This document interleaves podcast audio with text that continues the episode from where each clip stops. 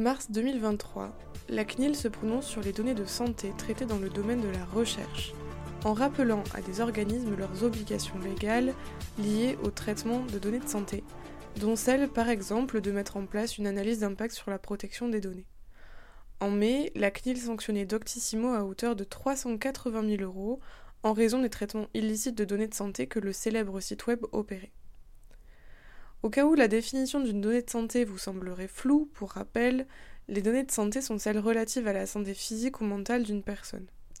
On retrouve ainsi les données de santé par nature, donc les maladies, les traitements, le handicap, les données de santé du fait de leur croisement avec d'autres données, quand elles permettent de tirer une conclusion ou un risque sur l'état de santé. Donc par exemple, on va déduire le poids d'une personne avec le nombre de pas qu'elle effectue chaque jour, et puis aussi, on a les données de santé en raison de leur destination, donc c'est-à-dire que la donnée va être utilisée sur le plan médical. C'est l'article 9 du RGPD qui nous précise que les données de santé sont dites sensibles. Donc en principe, on interdit leur traitement. Évidemment, il existe beaucoup d'exceptions qui permettent de contourner cette interdiction. La personne donne son consentement, la loi autorise le traitement de données de santé en question, ou bien le traitement est nécessaire pour des motifs d'intérêt public dans le domaine de la santé publique. Les données, de, santé, les données sensibles de manière générale, peuvent aussi être collectées et utilisées à des fins archivistiques, statistiques ou de recherche scientifique sous certaines conditions. Dans l'épisode d'aujourd'hui, nous allons essayer de dresser un état des lieux sur le traitement des données de santé dans les établissements de santé d'un côté et dans la recherche de l'autre, afin de mettre en perspective plusieurs points de vue. Quels sont les enjeux liés à ces traitements et à quelles difficultés sont confrontés les chercheurs et le personnel des établissements de soins C'est à ces questions que nous allons essayer de répondre aujourd'hui. Bonjour et bienvenue dans In My Data, le podcast qui décrypte avec vous le RGPD. Je suis Geneviève Saquet, juriste et DPO chez Blockproof et aujourd'hui, je suis accompagnée de plusieurs invités. Marie-Lise Laric, également juriste et DPO chez Blockproof. Bonjour. Noémie Dubruel, juriste en droit de la santé et recherche médicale à l'Université Toulouse 1 Capitole. Bonjour. Et Édouard Bénard, juriste en droit de la protection des données personnelles et de santé à l'Université de Bordeaux. Bonjour. Est-ce que vous pouvez euh, nous, vous présenter un peu plus euh, en détail pour euh, nos auditeurs, chacun à votre tour? D'accord, bah, je, je, peux commencer peut-être. Donc, euh, donc Noémie, donc je suis juriste en, en, droit de la santé, comme tu l'as dit Geneviève, et euh, j'ai une formation de classique de, juriste et euh, je travaille particulièrement dans la recherche clinique, donc qui est un domaine encore plus particulier de, de, la santé. Et actuellement, dans le cadre de ma thèse de doctorat en droit, je, réfléchis aux enjeux éthiques et juridiques du, du, développement de tout ce qui est numérique, intelligence artificielle pour développer des médicaments qui euh, entraînent des, euh, des, méthodes comme euh, les essais cliniques in silico, donc qui sont des essais virtuels. Donc voilà, de nouveaux enjeux pour l'utilisation des données et la protection des patients. Ok, donc des sujets euh, très très très actuels. Mmh, oui. Euh, Edouard, je te laisse la parole. Oui, pour ma part, euh, voilà, Edouard Pénard, juriste en protection des données à l'Université de Bordeaux, plus exactement à la direction de la recherche et la valorisation. Et mon travail consiste à assurer la conformité réglementaire des projets de recherche portés à l'Université de Bordeaux. Donc cela signifie euh, inscription au registre, rédaction des analyses d'impact et contractualisation avec les partenaires académiques ou industriels le cas échéant. Et pour faire le lien avec le sujet d'aujourd'hui, côté Université de Bordeaux, il y a pas mal, si je puis dire, de recherche en santé, donc qui amène un traitement de données de santé, ce qui fait que voilà, nous, à l'université de Bordeaux, enfin l'université est très habituée, on va dire, aux démarches CNIL, si je puis dire, en matière de données de santé et aux problématiques qui en découlent. Je pense notamment en premier lieu à la, au fameux débat peut-on anonymiser une donnée de santé? Effectivement, gros débat. et Marie-Lise, du coup? Alors moi, du coup, euh, si vous nous écoutez, euh, vous, vous, me connaissez déjà un peu. Je suis juriste DPO euh, comme Geneviève et je suis spécialisée dans le secteur médico-social. Et notamment, moi, je travaille beaucoup avec des associations ou des établissements publics qui traitent des données de santé. Donc moi, mon quotidien, c'est de savoir comment protéger ces données d'une façon très pratico-pratique. Euh, voilà, au quotidien par les équipes euh, qui travaillent pour des associations ou des établissements publics. Voilà. Merci beaucoup à vous trois. Euh, qui voudrait commencer à présenter un peu les enjeux chacun de son côté, puisque ces enjeux-là, euh, on le sait, sont des enjeux très différents pour euh, chacun d'entre vous? Euh, alors les enjeux sont assez, euh, assez importants, je dirais, parce que le cadre de, de, la recherche clinique a beaucoup évolué en fonction de l'utilisation des données. On va utiliser de plus en plus de données de santé, donc ça va être surtout de la réutilisation, euh, ou ça peut être aussi de la collecte pour une finalité première. Donc déjà, on a tout un cadre juridique qui a évolué et ça, ça entraîné un petit peu un déplacement de, de, la notion de risque, je dirais. Au début, dans la recherche clinique, on avait un risque pour l'intégrité physique qui finalement devient un risque pour la vie privée. Et euh, dans les méthodes que j'étudie, donc qui vont allier euh, enfin, le besoin d'un grand nombre de données, donc on parle de big data et euh, l'intelligence artificielle pour faire de la modélisation et de la simulation informatique, on va avoir encore d'autres euh, enjeux qui vont euh, qui vont se lier. Donc comme disait Edouard, le, les enjeux aussi d'anonymisation des données qui vont être essentiels, les enjeux d'accès aux données et notamment d'accès à un grand nombre de données, mais à des données surtout de qualité qui vont être suffisamment représentatives. Euh, les enjeux aussi de partage des données, ce qui n'est pas toujours facile pour euh, être en contact avec des médecins. Souvent, je me rends compte qu'ils ont beaucoup de mal avec la notion de propriété de données qu'ils considèrent, alors que juridiquement parlant, elle n'existe pas, et qui est compliqué pour eux, euh, du coup, à dépasser, donc pour euh, ensuite partager les données dans un cadre serein, je dirais. Et euh, on a du coup des enjeux aussi de nouvelles qualités de données, si je puis dire, qui vont apparaître, qui vont être euh, des données de simulation informatique et euh, on parle aussi de données synthétiques, donc des données qui vont être un peu virtuelles. Donc là, en tout cas, dans, dans le domaine que j'étudie, c'est vraiment les grands enjeux qui, qui ressortent. Donc des enjeux plutôt euh, si je comprends bien. Euh, et, oui, en fait, c'est vraiment ce terme-là, ce terme de big data euh, qui va revenir. Enfin, de ce que j'entends, il y a vraiment énormément de types de données différents qui, sont, qui sont traités. Et je pense, Edouard, que tu dois avoir un peu les mêmes, les mêmes enjeux dans, dans, dans, ton métier, finalement. Oui, totalement. En effet, j'ai envie de dire, le travail du juriste qui accompagne, qui est vraiment la force d'appui des chercheurs euh, pour se mettre en conformité, c'est de s'adapter au contexte. D'un côté, on a une équipe de chercheurs qui vont simplement réutiliser une base de données euh, en open access euh, et, mis à part respecter les conditions générales d'utilisation, il n'y aura pas de réelle complexité pour réutiliser ces données-là.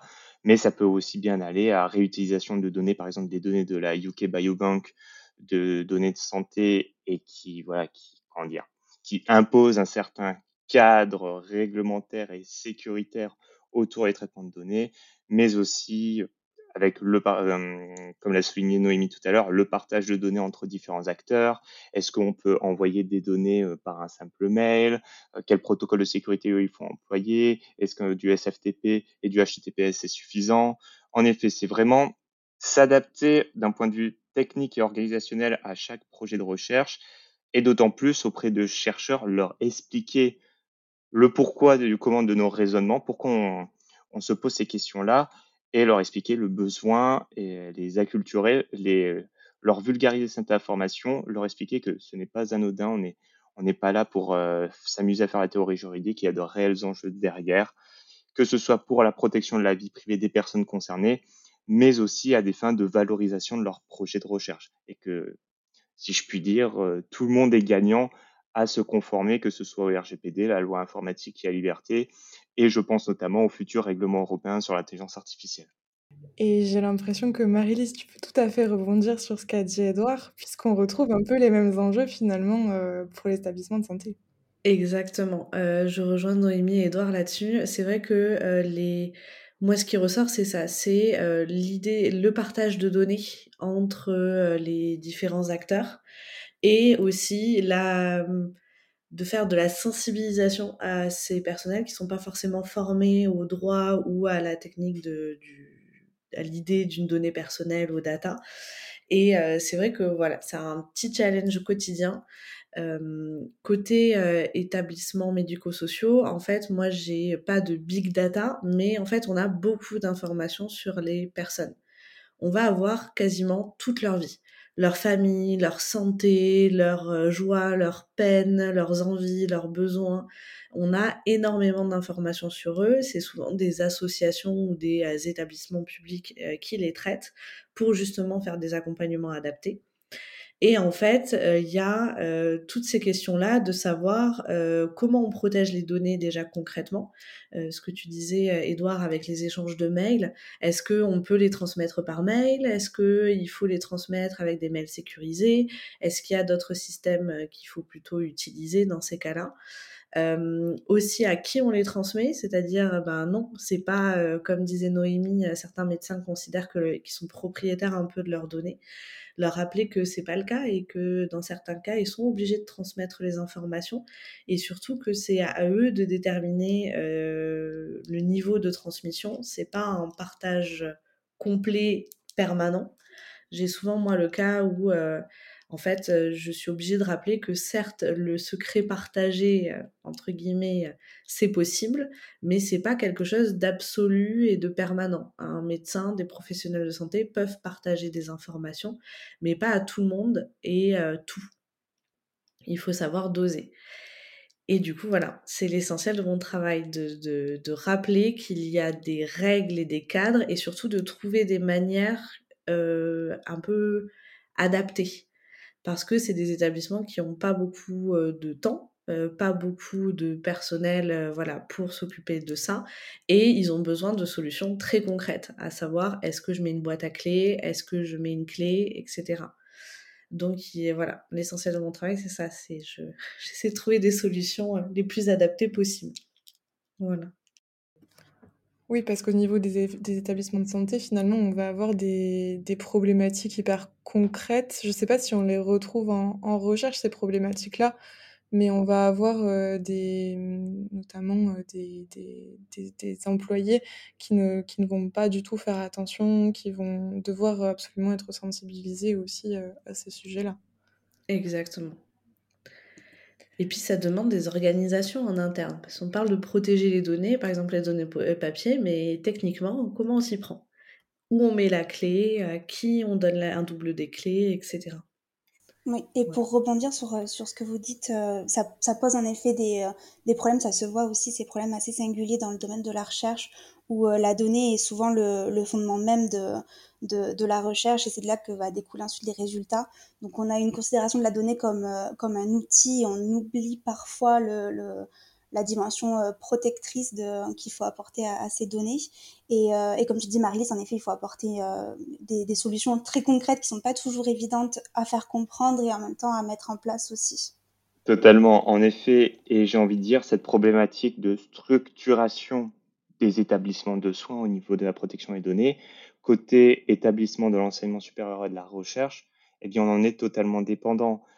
Alors, le plus souvent, heureusement, ça se passe bien. En tout cas, nous, quand on cherche à contractualiser avec un établissement de soins, on fait en sorte que la direction de la recherche clinique et le cas échéant, lorsqu'il y en a un, le délégué à la protection des données, soient partis aux échanges. Mais en effet, euh, d'un point de vue pratico-pratique, on est totalement dépendant de nos équipes scientifiques, de nos chercheurs qui sont sensibilisés et dans le cadre des recherches impliquant la personne humaine, formés aux bonnes pratiques cliniques, mais en effet, on ne sera pas derrière eux euh, pour vérifier que, ah bah attention, vous avez bien euh, fait un tri, vous avez bien respecté le principe de minimisation des données, vous ne prenez que les données nécessaires. Mais en effet, on est totalement dépendant de parfois des lacunes, des carences, si je puis dire, pardonnez-moi l'emploi de ce mot assez fort, d'établissements de soins, euh, voire de partenaires académiques qui, malheureusement, pour les premiers, ben, fait partie de leur obligation, n'ont pas ce niveau de maturité ou quand ils essaient de l'avoir, ben, n'ont pas le, malheureusement, n'ont pas les moyens techniques et financiers pour les assurer. Donc, ben, simple envoi de mail euh, et ça envoie tout le paquet de données de santé euh, concernant, euh, bah, par exemple, leurs patients atteints en cardiologie. Ça, malheureusement, nous l'avons déjà vu. Et s'agissant des autres universités, pour l'anecdote, le plus souvent, nous passons plus de temps à sensibiliser nos partenaires sur ces questions-là, sur pourquoi il faut protéger les, euh, données personnelles non en fiche, euh, envoyer une, donnée d'imagerie médicale au format DICOM sans la table de correspondance n'est pas synonyme d'anonymisation. Parfois, on passe plus de temps à les sensibiliser sur ces questions-là plutôt qu'à négocier le partenariat en lui-même. Donc, malheureusement, cinq ans après la loi euh, le RGPD, pardon, et des dizaines d'années après la loi informatique et liberté, voilà, il y a encore des lacunes qui persistent, que ce soit dans l'enseignement supérieur à la recherche, mais aussi parmi certains établissements de soins. Et j'ai envie de dire, ça ne touche pas que les plus petits établissements. On a déjà eu des dossiers où nos chercheurs souhaitaient réutiliser des données de santé issues de grands centres reconnus, enfin connus au national par le, dans le milieu, et où on s'est rendu compte que ben non, la base de données de santé qui avait été générée à l'issue du projet euh, dont on veut réutiliser les données, ben en fait, elle, n'a pas été créée conformément aux dispositions réglementaires et de surcroît aurait dû être détruite à l'issue du projet antérieur, mais ne l'a pas été dans les faits. Oui, donc pas mal de difficultés à ce niveau-là qu'on rencontre aussi euh, euh, dans les établissements de soins, enfin d'expérience. Moi aussi, je travaille un peu dans le même domaine que Marie-Lise, mais pas tout à fait. Euh, et Marie-Lise, d'ailleurs, veut rebondir euh, sur euh, ces sujets-là. Oui, en effet, je trouvais ça très intéressant ce que disait Edouard. Et j'ai eu, ça m'a fait penser à la réflexion d'un client que j'ai eu récemment. Qui disait que, alors c'était un avocat, il disait que dans le médico-social, c'est pas du droit qui s'applique, c'est un droit mou. C'est un droit, voilà, c'est adaptable parce que en pratique, eh ben, il y a une grosse différence entre ce qui devrait être fait et ce qui est fait. Et par exemple, quand Edouard euh, précise que bah, ça fait 5 ans que le RGPD existe et que la plupart euh, des interlocuteurs sont pas encore en conformité, parfois n'ont pas encore commencé le processus. Par exemple, il y a la loi euh, dans le médico-social et dans la santé en général, la loi 2002 qui cadre un certain nombre de choses, notamment d'un point de vue éthique. Et aujourd'hui, dans plein d'établissements, c'est pas encore complètement mis en place. Et pourtant, là, c'est 20 ans de retard sur ce sujet. Donc voilà, petite aparté. Oui, c'est aussi peut-être à cause euh, d'un manque de moyens, mais bon, ça c'est après, ça dépasse, euh, ça dépasse le RGPD, mais peut-être il y a un manque voilà, de, moyens humains, financiers, autant dans les, dans les établissements de santé que, euh, que justement dans, la recherche. alors il y a Edouard et Noémie qui lèvent la main, qui veut parler en premier. Juste pour compléter rapidement, ce, cette carence au niveau du, euh, s'agissant de la maturité au regard de la réglementation, elle est surtout couplée à un manque de moyens matériels et financiers vis-à-vis de la sécurité des systèmes d'information. Il n'est pas rare, malheureusement, de voir plusieurs fois dans l'année euh, un centre hospitalier ou un groupement hospitalier qui a été victime euh, d'un rançongiciel parce qu'il y a eu une faille dans le système d'information, qu'un employé a malheureusement cliqué sur un lien vérolé et qui au final a impacté l'établissement dans son ensemble et bah, que du coup bah, l'établissement se retrouve à, l'âge de pierre, si je puis dire, à, faire les dossiers patients papier et au stylo. Et voilà, et quid de la poursuite des soins courants pour les patients visés? Donc les DSI sont déjà sous tension. Le plus souvent, nous, à côté Université de Bordeaux, lorsqu'on instruit les dossiers, on essaie de ménager les DSI et nos interlocuteurs pour les aspects euh, en lien avec euh, le partenariat, car on sait que ça va être compliqué d'avoir des réponses, de solliciter les DSI compétentes pour avoir les réponses pour euh, qu'on va retranscrire dans que ce soit dans l'analyse d'impact ou dans la clause relative à la sécurité des systèmes d'information sur les exigences de sécurité minimale. On a bien conscience malheureusement que tous les établissements publics ne sont pas conformes au référentiel général de sécurité de l'ANSI. C'est un fait.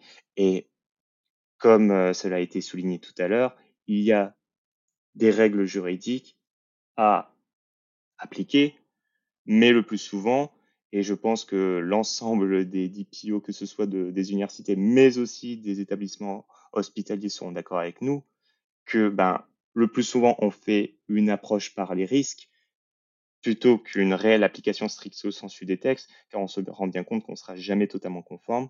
Et c'est vraiment le, la question finale, ce qui nous amène à mettre en place tel euh, contrat, tel euh, projet de recherche, c'est quel est le risque pour la personne concernée? Est-ce qu'une atteinte à la vie privée aura des conséquences sur sa personne et sur sa vie privée? Et en tout cas, nous, de notre côté, dans ma manière d'instruire les dossiers au jour le jour, c'est vraiment cette vision pragmatique qui, euh, qui me guide. Mmh, exactement. Et puis du coup, oui, sur ce que tu disais, on se rappelle bien de l'incident à l'hôpital de, je crois que c'était à Corbeil-Essonnes. Euh, Noémie, tu voulais, euh, tu voulais rajouter quelque chose tout à l'heure? Oui, oui, je rejoins tout à fait Edouard et Marie-Lise sur, euh, sur cette réflexion. En effet, il y a vraiment un manque de moyens, des problèmes techniques aussi à mettre en place. Les établissements n'ont pas toujours les, bah, les moyens nécessaires pour, pour poser un encadrement suffisant et être, être suffisamment protégé en fait. Mais euh, je pense qu'il y a aussi un problème de, formation et de sensibilisation sur, euh, sur ces enjeux. Le, RGPD, ça a vraiment été un, pavé dans la mare et euh, il est venu s'appliquer comme ça avec des obligations qui sont souvent perçues comme des limites à, l'innovation et notamment pour mettre en place des recherches. On, entend encore ces, ces propos-là, notamment de la part de, de médecins. Et, l'exemple flagrant dans le domaine de la recherche, c'est les comités de protection des personnes qui sont chargés d'évaluer les, les projets de recherche euh, impliquant la personne humaine et qui se sont vus euh, du jour au lendemain, entre guillemets, euh, assainir des missions de, de, de, protection des données où en fait dans l'évaluation des dossiers ils doivent euh, contrôler toute la dimension euh, protection des personnes, RGPD, euh, Lille, etc. Et sans aucune formation, sans qu'il y ait d'obligation d'avoir des personnes spécialisées dans, dans, dans, les comités. Et moi qui en fais partie, je, je vois bien que bah, ce sont, les membres des comités sont pas du tout préparés à ça. Même aujourd'hui, cinq ans après, ils font comme ils peuvent et il y en a plein qui ne connaissent pas le RGPD qui pourtant sont censés évaluer les projets de recherche. Hein. Donc il y a vraiment un manque aussi de, formation et de sensibilisation à mon sens. Je rejoins totalement ce qui est dit. Pour preuve, j'ai, je pense directement à deux anecdotes qui nous sont arrivées à l'Université de Bordeaux, euh, de concert avec euh, le responsable du service euh, de la promotion clinique de l'université. Le premier cas qui date de l'an dernier, c'est où un CPP nous a retoqué le dossier au motif que pour une RIPH 3, c'était non pas la MR04, méthodologie de référence de la CNIL, qui permet de traiter des données de santé dans le cadre d'une recherche clinique. Ce n'était non pas la, la MR03 qu'il fallait appliquer pour une RIPH 3, recherche impliquant la personne humaine, mais la MR01, qui normalement ne doit être appliquée que pour les RIPH 1 et 2. Donc, bah, et vu que la plateforme CPP ne permet pas de dialoguer avec le comité de protection des personnes saisies, malheureusement, avec mon collègue, on a été contraint de mentir au CPP en disant très bien, on va procéder à la modification, mais au final, dans la notice d'information que nous avons communiquée aux personnes, ben, nous avons laissé MR03 dans le cadre d'une RIPH 3. Et très récemment, on a eu un autre euh, dossier pour, euh, pour lequel le CPP nous demandait de supprimer les données personnelles des CV des chercheurs, qui étaient deux. C'était dans le cadre d'une thèse notamment. Et il nous demandait juste ça. On ne comprenait pas pourquoi. Du coup, dans le doute, on a supprimé tout euh, ce qui était adresse personnelle, donc euh, adresse mail et numéro de téléphone. Et lorsque le CPP a, a rendu son avis favorable juste après, ils ont adjoint un commentaire en disant que ben, le, les données personnelles qu'il fallait supprimer, c'était non pas les adresses et numéros de téléphone, mais les photos sur les CV des chercheurs. Ce qui voilà, nous a paru assez ubuesque, puisque les chercheurs cherchent impérativement à valoriser leurs projets, le, leurs travaux, et euh, vous pouvez très facilement retrouver leurs coordonnées et leurs photos sur Internet. Donc disons que voilà, ça nous a fait euh, beaucoup rire, mais malheureusement, nous nous accusons le, parfois le manque de maturité sur ces sujets-là des, des comités de protection des personnes, mais pour lesquels nous sommes malheureusement totalement dépendants. Ok, donc CPP, Comité de protection des personnes, pour les auditeurs qui n'auraient pas euh, tous les acronymes, dont moi d'ailleurs. Mais du coup, pour faire simple, Edouard, ce que tu, ce que tu dis, c'est que parfois il y a un manque de, de clarté et de pertinence euh, sur les demandes qui sont faites, et il y a peut-être aussi un manque euh, de communication et de compréhension euh, des deux côtés euh, sur, chaque partie en fait. Totalement, mais c'est à la fois dû ben, au manque, comment dire, aux carences de l'interface du dépôt CPP qui ne permet pas d'échanger avec le comité de protection des personnes, d'une part, et d'autre part, oui, c'est comme l'a souligné Noémie tout à l'heure, c'est de nouvelles dispositions réglementaires qui sont arrivées du, je ne vais pas dire du jour au lendemain, puisqu'il y avait deux ans pour monter en compétence sur ces sujets-là, vote en 2016, entrée en application en 2018. Mais oui, c'est, euh, il n'est malheureusement pas rare que le CPP, euh, je m'excuse de l'emploi de, ce, de ce mot euh, euh, assez péjoratif, mais pinaille sur des éléments qui retardent la, le, le, démarrage de projets parfois importants qui impliquent beaucoup de financement, qu'ils soient nationaux, mais aussi européens. alors que c'est, en matière de risque, encore une fois, cela est négligeable. Et si la plateforme des dépôts CPP permettait un dialogue, d'expliquer pourquoi nous avons rédigé en ce sens le dossier, pourquoi il y a telle formulation dans la notice d'information, je pense qu'on gagnerait beaucoup de temps. Mmh, effectivement. Alors Noémie, tu as levé la main en premier et ensuite euh, Marie-Lise euh, voulait aussi rebondir sur quelque chose. Oui, juste pour rebondir sur ce que dit Edouard, je le rejoins parfaitement et euh, je me rends compte en fait que euh, souvent, bah, en fait, c'est pas de la mauvaise volonté non plus des, des, membres de comité de protection des personnes. Bien sûr, ils sont chargés de d'assurer la protection des, des, personnes comme euh, le nom l'indique et ils se retrouvent finalement avec des, des formations qui sont, enfin, on a encore des formations de la DGOS, donc la Direction générale de l'offre des soins, qui sont très lacunaires en termes de, de RGPD et de tout ce qui est protection des données. C'est vraiment assez fou de voir ça encore aujourd'hui. Donc même en partant de la base, on se retrouve avec des, formations de sensibilisation qui sont euh, trop limitées à mon sens. Et en effet, c'est vrai que par mesure de, protection un peu des risques de, de conflit d'intérêts, les, plateformes ont été euh, modifiées pour euh, freiner entre guillemets tout échange qui pourrait y avoir entre les CPP et les promoteurs. Mais ce qui, je suis d'accord avec Edouard, revient totalement à limiter, voire empêcher euh, complètement les possibilités de communication. Et euh, c'est vraiment délétère en fait pour les projets de recherche. Merci Noémie pour ces précisions. Euh, Marie-Lise, tu voulais euh, aussi rebondir sur ça? Oui, et je voulais rebondir rapidement. Je trouve ça très intéressant parce que c'est vrai que le manque de communication, c'est des choses qui arrivent très souvent. Euh, pas euh, forcément que CPP euh, promoteurs, mais aussi dans le secteur médico-social, entre les financeurs et les établissements, les associations. pour rappel, dans le médico-social, en fait, la plupart des associations, des établissements publics sont financés du coup par le département, par l'ARS, par la péridépartementale, etc. Et c'est vrai que même entre ces institutions, il y a beaucoup de manque de communication et ça amène à des choses assez similaires. L'exemple du CV que nous donnait Edouard, c'est vrai que bah, parfois, moi pour les CV en général, je recommande systématiquement de ne pas afficher sa date de naissance, son lieu, euh, voilà, la ville, son adresse, etc. Et euh, la photo, parce que la photo, même si euh, c'est des photos qui peuvent être vues sur les réseaux sociaux, etc., c'est quand même une donnée qui est très importante. On a tendance à sous-estimer la valeur d'une photo mais c'est une donnée qui a beaucoup, beaucoup de valeur et qui peut être utilisée de plein de façons différentes pour des discriminations, mais aussi réutilisée à d'autres fins. Et je sais que c'est quelque chose, voilà, ce manque de communication qui ressort à plusieurs niveaux, dans plusieurs domaines. Et je rejoins beaucoup Noémie là-dessus, euh, sur l'idée que la sensibilisation, c'est le cœur du travail au quotidien. C'est qu'il faut sensibiliser tous les acteurs et euh, pour que certaines choses deviennent des réflexes et notamment euh, forcer la communication entre chacun. Voilà.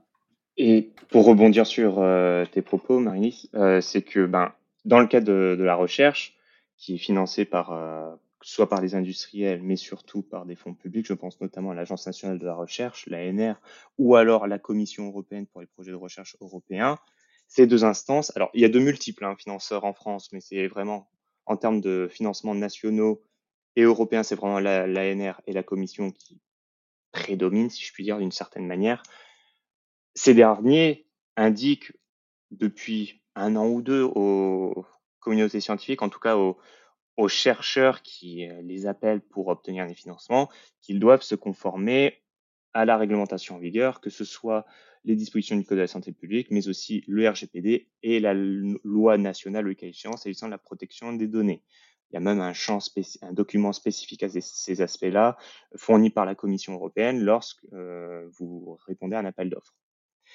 Mais le problème, c'est que ben, ces financeurs disent vos travaux doivent être conformes au cadre réglementaire euh, en vigueur, mais après, les chercheurs et les établissements sont totalement euh, laissés. Enfin, c'est-à-dire, ça veut se débrouiller.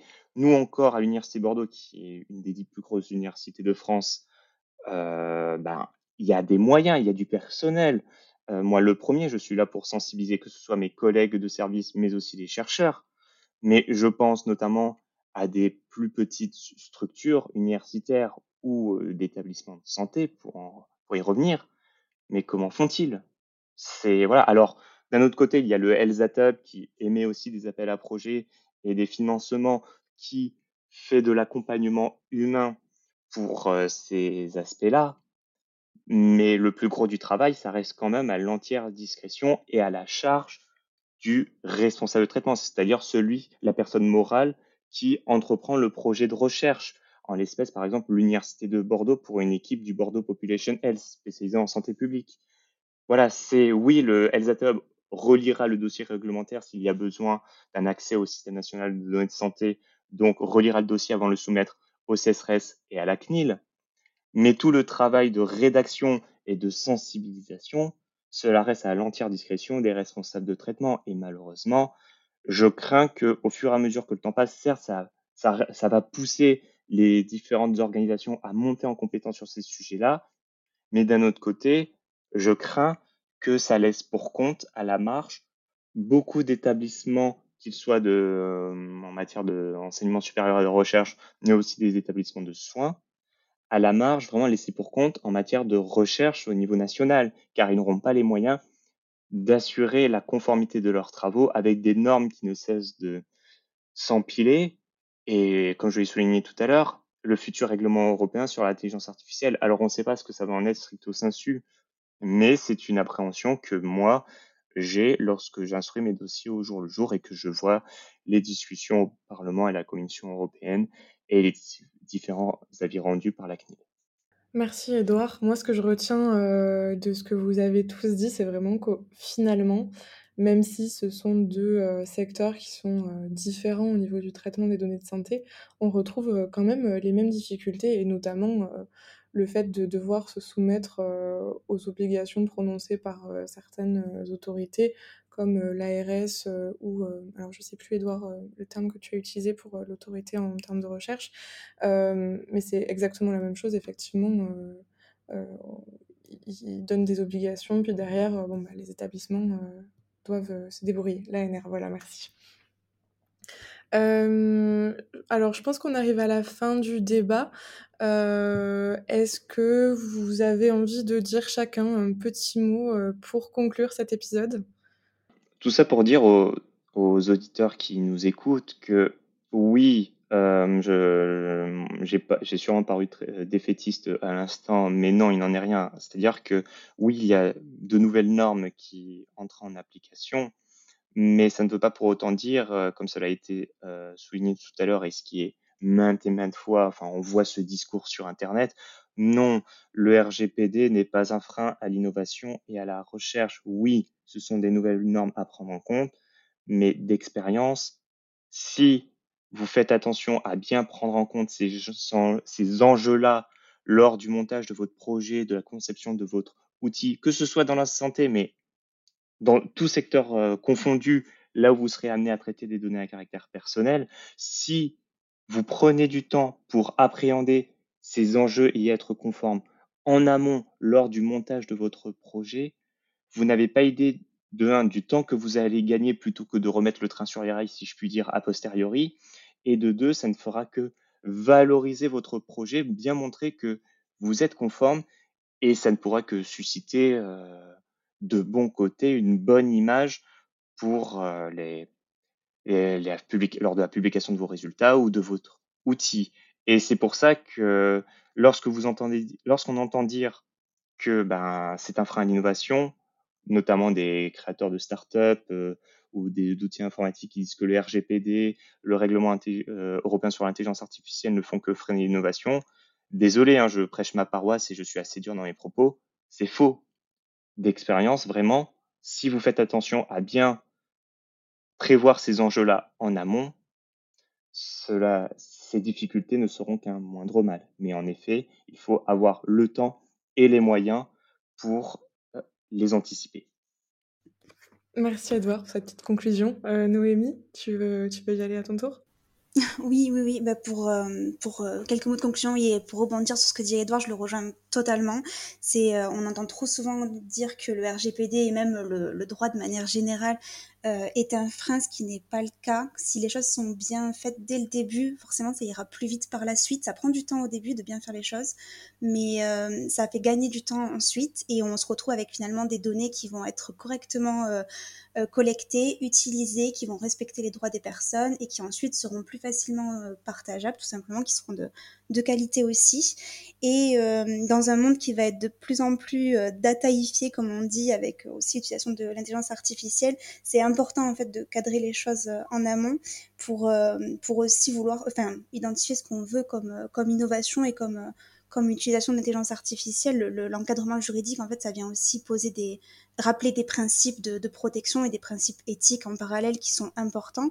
Et, et juste pour, pour terminer, en termes d'accès aux, données, on a le, le projet européen d'espace européen de données de santé qui va là encore poser quelques, quelques questions, mais qui pourrait aussi peut-être euh, mettre en place un cadre euh, plus, euh, plus cohérent peut-être.